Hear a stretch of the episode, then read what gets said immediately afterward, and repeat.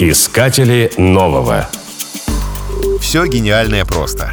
Известное утверждение блестяще подтверждает бутерброд. Ну, что может быть проще, чем отрезать ломтик хлеба и положить на него чего-нибудь вкусное? Получится очень сытное блюдо. Такую еду удобно использовать на работе, во время прогулки, пикника или путешествия. Стоит также учесть, что приготовление блюда занимает минимум времени.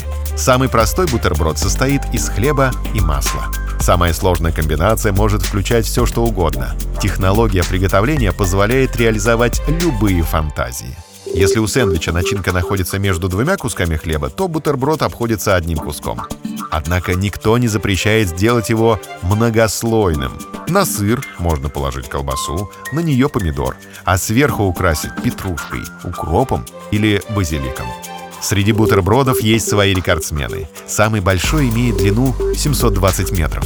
Его изготовили в ливанской деревне Кфар-Катра.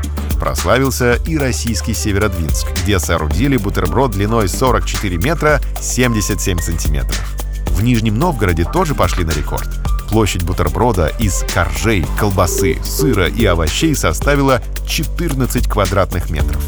Не стоит забывать, что бутерброд не только пища, но и опытный образец для демонстрации закона Мерфи. В большинстве случаев он падает маслом вниз. Это означает, что если какая-нибудь неприятность может случиться, она случается. Об этом, в частности, пел в своей песне Виктор Цой. И в сотый раз маслом вниз упадет бутерброд. В народе закон Мерфи больше известен как закон бутерброда. Искатели нового.